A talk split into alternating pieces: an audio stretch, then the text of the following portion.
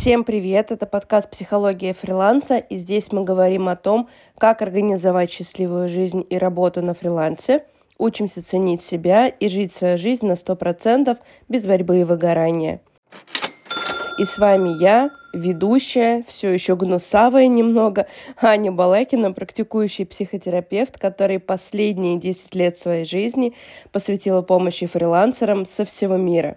И сегодня мы с вами поговорим о делегировании, а точнее о страхах и сложностях делегирования на фрилансе. И первые два ключевых момента, о которых я попрошу вас задуматься для того, чтобы внедрить делегирование в свои рабочие будни, это первое нет делегирования, нет роста. Да, причем нет ни экономического, ни профессионального роста. И сейчас я объясню, почему так происходит. Смотрите, если вы хороший профессионал своего дела, и вы в какой-то момент не начинаете делегировать, то это неизбежно приведет к тому, что вы начнете обесценивать свою работу, как в прямом смысле, так и в экономическом. Почему так происходит? Потому что каждый раз, с каждым месяцем, с каждым новым проектом для вас ваша работа становится менее сложной. И значит, автоматом для очень большого количества людей менее ценной. То есть получается, что если вы каждый раз все лучше и лучше и легче, и быстрее и качественнее справляетесь со своими обязанностями, то для вас это не будет составлять сложностей, и, соответственно, вам будет очень сложно э, себе показать о том, что в этом есть ценность для клиента. Соответственно, брать за это адекватные деньги. Потому что, типа, ну я же не напряглась, я же не умерла, наша любимая вот эта вот история, то за что я буду брать такие деньги? Я на самом деле очень подробно об этом говорю в седьмом подкасте под названием «Уловки мышления, которые мешают вам все успевать», где я разбираю историю с делегированием и вот с этими именно уловками нашего мозга, которые мешают вам продвинуться в этом пункте. То есть, что я хочу, чтобы вы унесли с этого пункта? Что если вы в какой-то момент вашего роста, если вы, понятное дело, да, стремитесь к масштабированию, не начинаете делегировать, то вы не начинаете профессионально расти, потому что, во-первых, у вас нет на это времени, во-вторых, у вас нет на это сил, и в-третьих, у вас нет на это денег, потому что ваш бюджет остается на одном и том же месте. Точнее, ваш доход не растет. Ну, соответственно, потому что если вы не можете выполнять больше определенного количества задач в день, то и, ну, и откуда, соответственно, вырастет доход. Потому что вы можете, конечно, поднимать стоимость своих услуг, но это все равно будет идти до определенного количества времени. Второй момент. Если вы в какой-то момент своего роста не начинаете делегировать, то упадет либо качество вашей работы – либо качество вашей жизни. Да, к сожалению, это такие суровые реалии жизни в собственном бизнесе. Почему упадет качество вашей работы? Потому что нельзя делать постоянно большой объем работы хорошо. Любому человеку нужно отдыхать. А если у вас есть большие амбиции и вы хотите расти, то, соответственно, вы будете брать все больше и больше задач в свое управление – и качество их неизбежно начнет падать. Если вдруг вы будете справляться, то тогда получается автоматом, что упадет качество вашей жизни, потому что вся ваша жизнь попросту превратится в работу. Ну, а мы на фриланс, как бы мы все помним, шли вообще не за этим. Следующее. Здесь я хочу разобрать, почему мы боимся делегировать. Это я взяла из своей практики и из практики других экспертов, которые мне жалуются на то, что им сложно делегировать. Первое. Страх взять ответственность за помощника. И здесь на самом деле вот эта условно ошибка, она уже в формировании этого страха, потому что никто не несет ответственность за жизнь и финансовое состояние другого человека. Ну, если, соответственно, это не ваш ребенок или не какой-то близкий, который находится у вас на иждивении. Помощник это, вот сейчас внимательно слушаем и принимаем это в свое мышление. Помощник – это сотрудник вашего бизнеса. И вы, это очень важно принять, вы определяете условия, на которых вы с ним будете работать. Соответственно, если он согласился, значит его все устраивает. Если его что-то не устраивает, он начинает об этом говорить. Если он не умеет об этом говорить, значит это не ваша проблема. То есть даже если вам кажется, что вы ему платите мало – то он вообще-то еще помощник.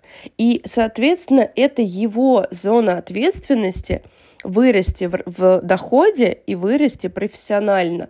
Когда он вырастет, он будет больше зарабатывать, потому что он станет э, специалистом там, или экспертом, или профессионалом более высокого уровня. Но это не ваша зона ответственности. Вы не обязаны платить ему постоянную зарплату. Вы можете договориться на процент или можете сказать так, смотри, вот у меня сейчас есть там три клиента – и у тебя будет вот такой пул обязанностей, за который я тебе плачу такую-то сумму рублей, ну или долларов, там, в зависимости от того, в какой валюте вы работаете. И если человек говорит, окей, меня это устраивает, но если эти клиенты уйдут или один из них уйдет, то твой заработок сократится. И опять же, ваш помощник либо принимает эти условия, либо не принимает. Вы не можете ему как это, причинить добро не можете ему причинить эту финансовую состоятельность, потому что он помощник.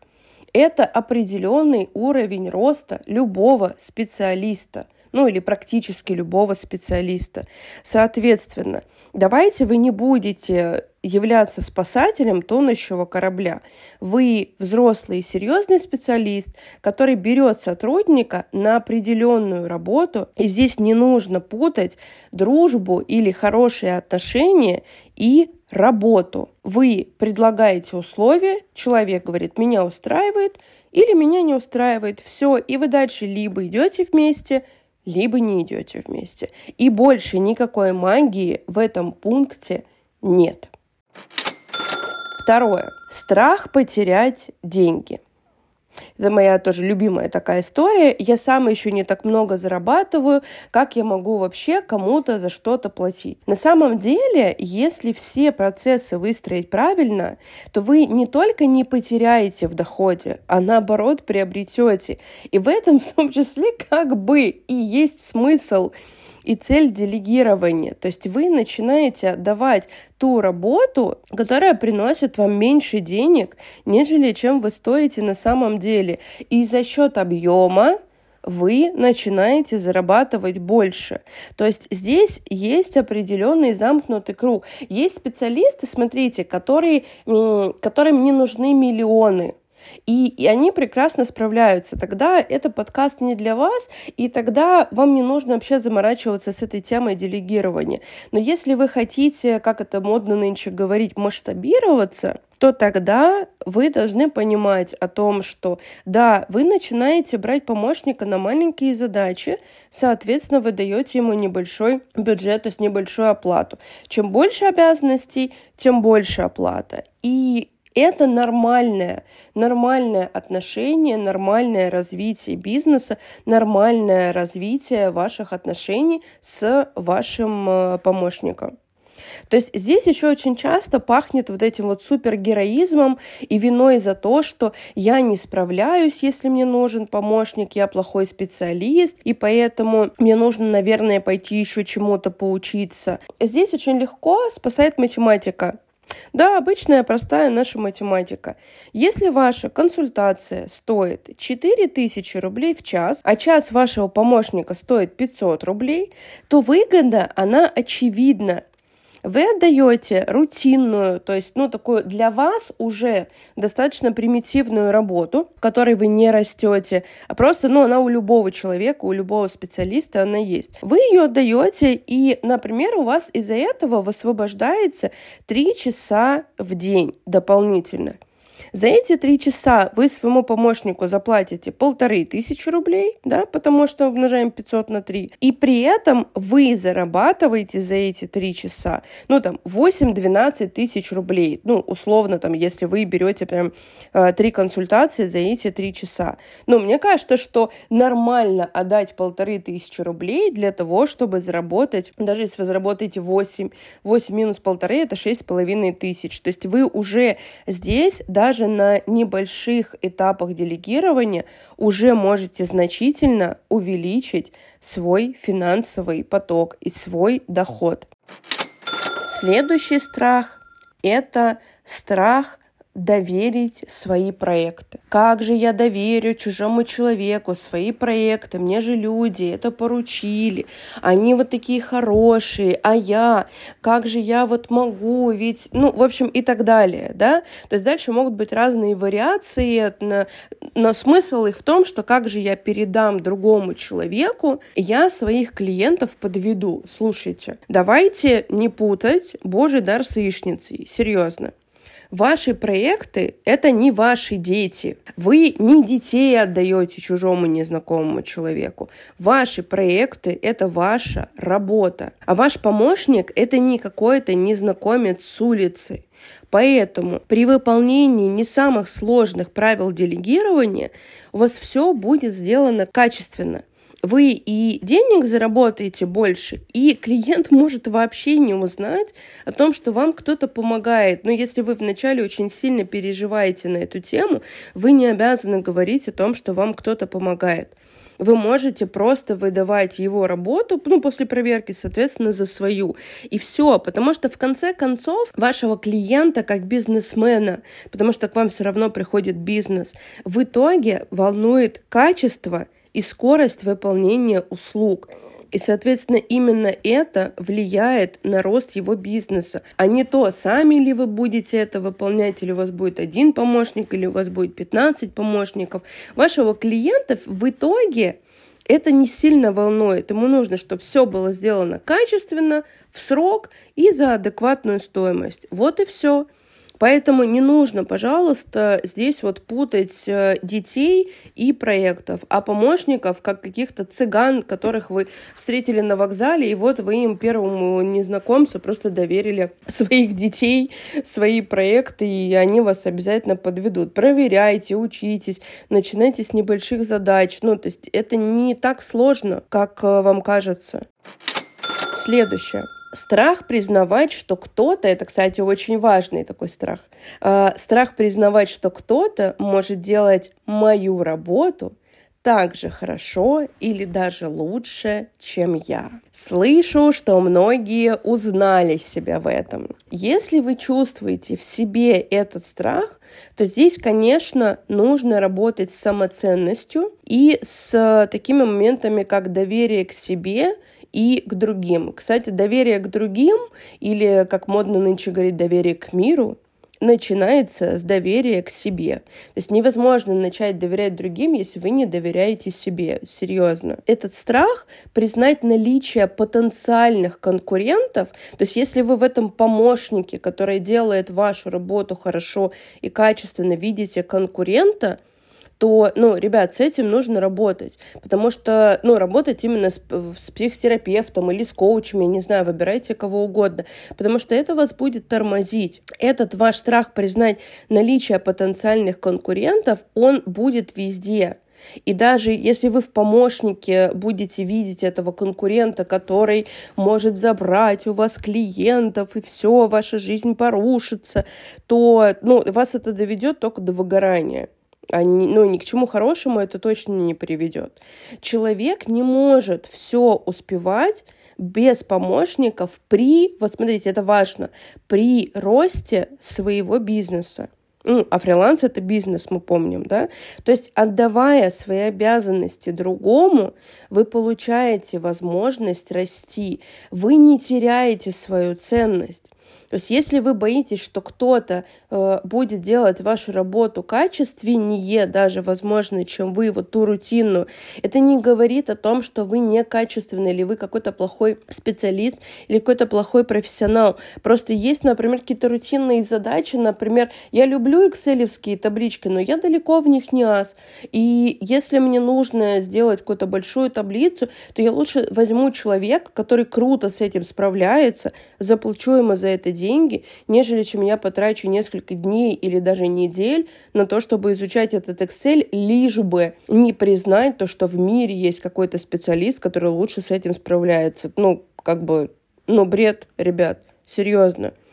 Ваша ценность остается с вами всегда, вне зависимости от того, есть у вас помощники или нет, один он у вас или у вас целая команда – вы ценны как профессионал, и ваши клиенты, они идут на вас.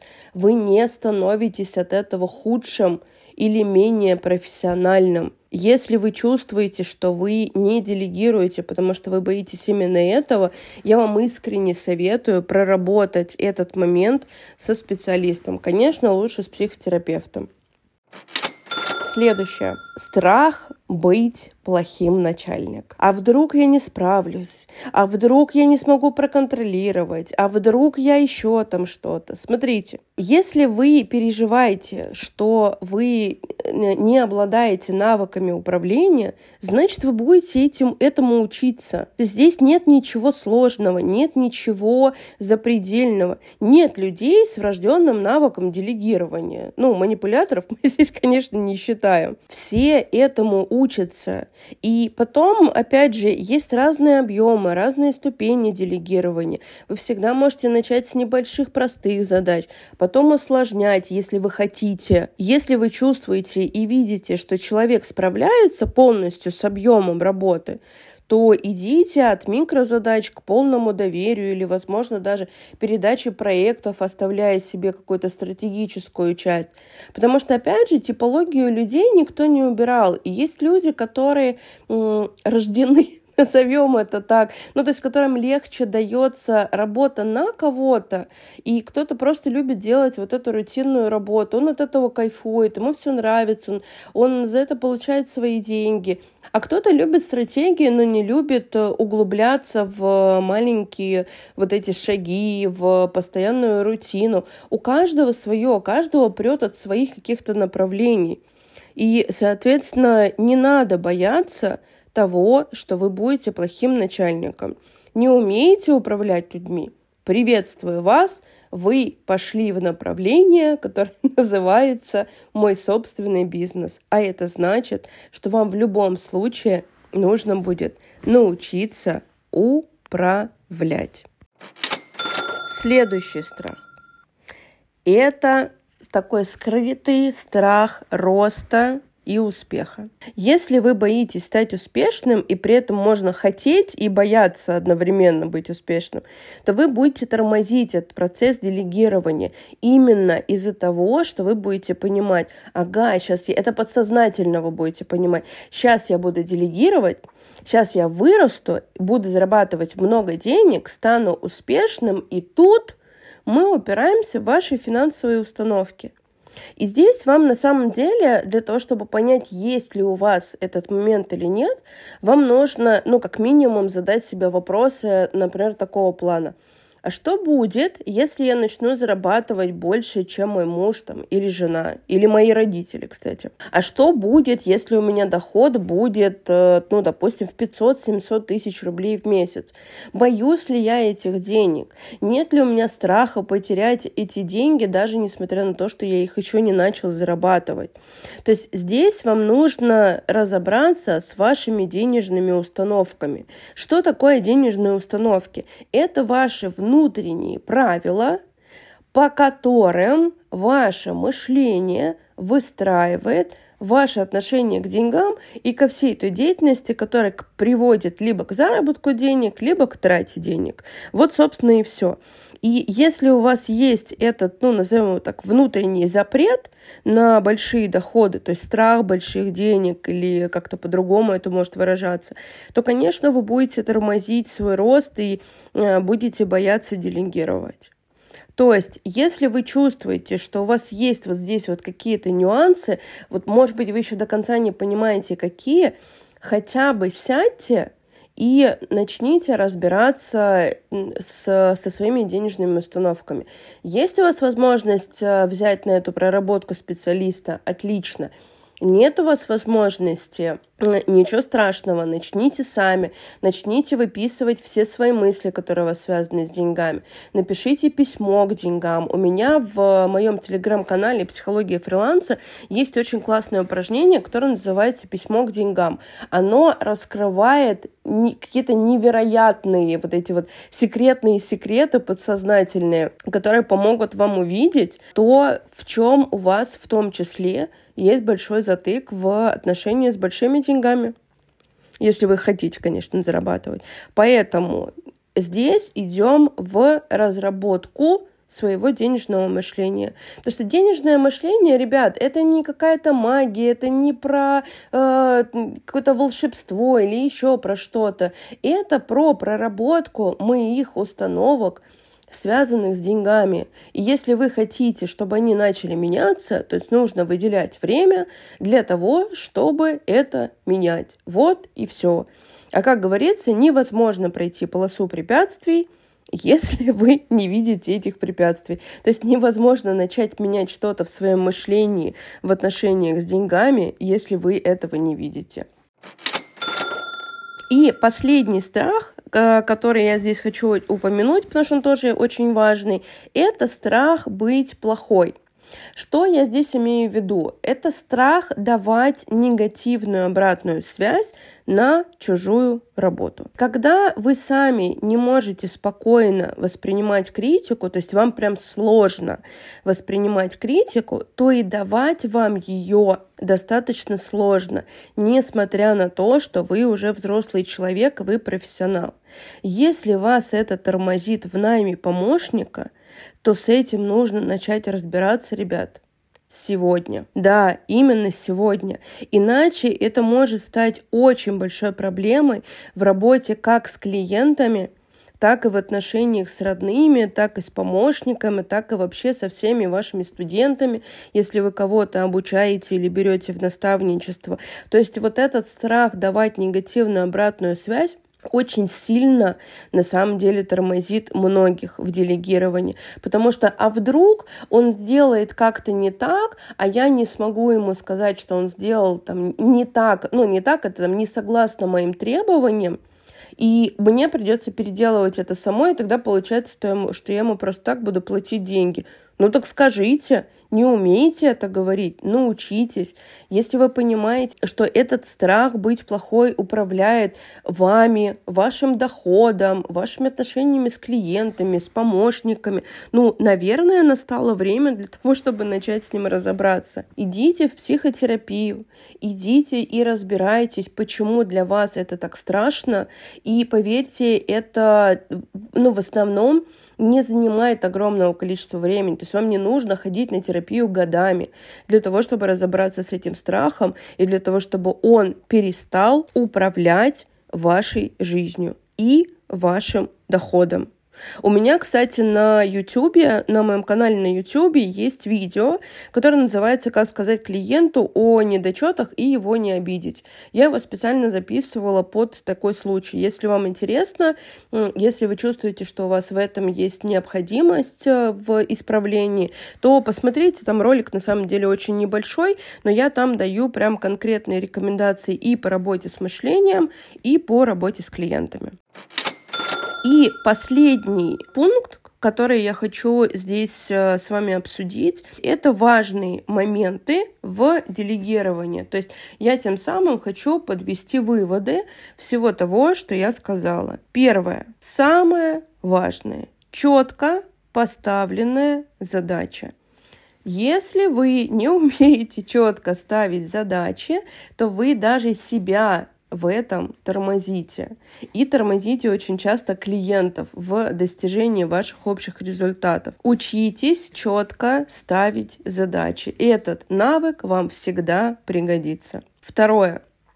границы полномочий и отношений. Мы никого не спасаем, когда мы берем кого-то на работу. Мы не путаем работу и дружбу. Мы выключаем жалость, потому что вы человеку платите за его работу деньги.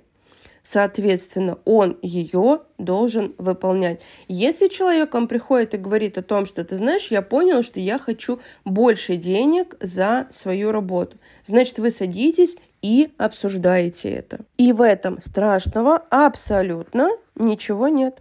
Третье оговариваем сразу сроки выполнения задач и оплату. Сразу оговорили и все, больше к этому вопросу не возвращаемся. Никто не додумывает. Ни вы не додумываете за помощника, ни помощник, соответственно, не додумывает э, за вас, когда и за что и почему вы ему заплатите или не заплатите. Четвертое. Делегирование – это не просьба это рабочие задачи. И если в них есть правки, то вы смело об этом говорите в формате, соответственно, адекватной критики или там адекватной обратной связи. Не доделываем за помощниками, не переделываем. Иначе смысл в этом делегировании абсолютно нулевой. То есть с помощниками, как и с клиентами. Если у вас выстроены бизнес-процессы, если у вас есть четкое понимание цели, то у вас все получится. Не так страшно делегирование, как его малюют. Серьезно. Поэтому не бойтесь, не переживайте, и если вы чувствуете, что у вас есть э, необходимость в том, что вам нужно давать какие-то рутинные задачи или те задачи, в которых вы не разбираетесь, то берете специалиста, его нанимаете, и он вам в этом помогает. И вы начинаете расти, развиваться, в том числе больше зарабатывать и больше ценить себя, потому что у вас будут более крутые результаты, ну, соответственно, если они вам нужны. Все, я вас обнимаю. Как всегда, напоминаю о том, что у вас есть возможность задать мне вопросы или задать тему для подкаста в моем телеграм-канале.